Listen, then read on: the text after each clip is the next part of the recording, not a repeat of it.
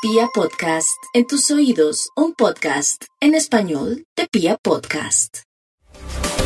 La capacidad de trabajo de los Piscis se multiplica montones durante este mes, queriendo decir que todo lo que quieren hacer funciona y tiene futuro. Esas eh, propuestas, esas alternativas que surgen, pienso que tienen futuro. No deben escatimar esfuerzos los contratos que tenían pendientes, los papeles que estaban en vilo sobre asuntos laborales, esos evolucionan de la mejor manera y las alianzas a las que accedan, los acuerdos a los que accedan con terceros, todo eso tiene futuro. En su vida sentimental es un ciclo de contrastes porque tienen a Marte y a Venus allí. Marte es el conflicto, la lucha y el lío y Venus el amor y la dulzura. Tienen que casarse con lo dulce y fluir con lo amoroso. Un tiempo también bueno para las visas, para los viajes, las expectativas de moverse hacia otros lugares. En el área de la salud, un par de astros allí es referente irregular para la salud. Cuidar el sistema circulatorio, algo de las vías respiratorias y estar allí muy pendientes